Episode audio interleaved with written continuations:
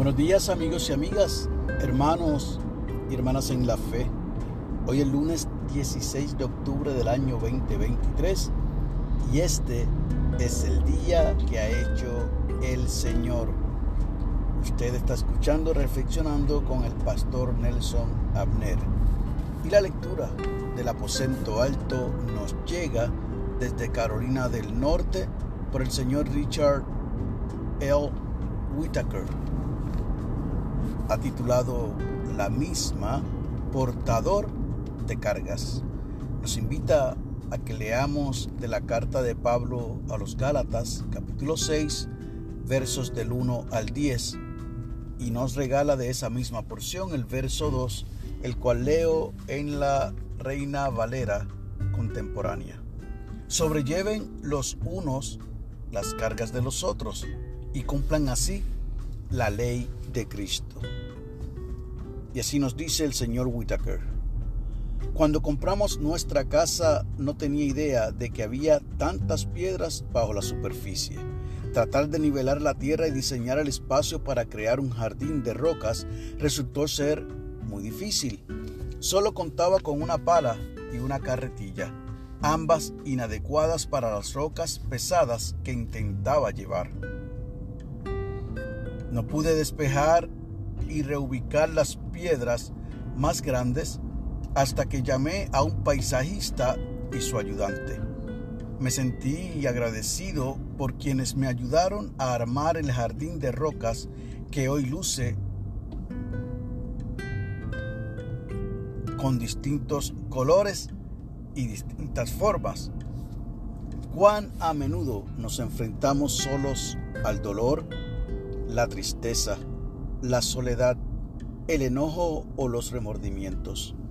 Pero nuestra fe cristiana no es para vivirla aisladamente. Estamos llamados a llevar unos las cargas de los otros. Solo cuando otras personas se me acercaron o busqué ayuda es que se aliviaron mis cargas. Es posible que hoy alguien necesite nuestra ayuda y tal vez no lo sepamos.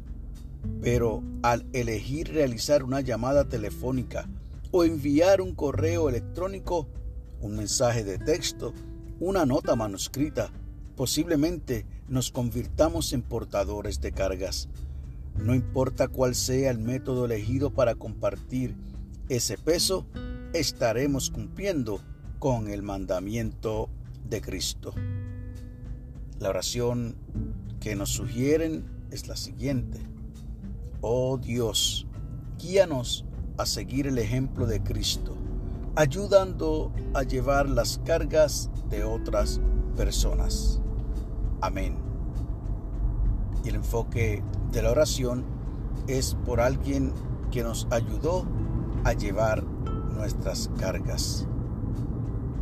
Como pensamiento para el día, usted y yo vamos a tener esta pregunta constantemente.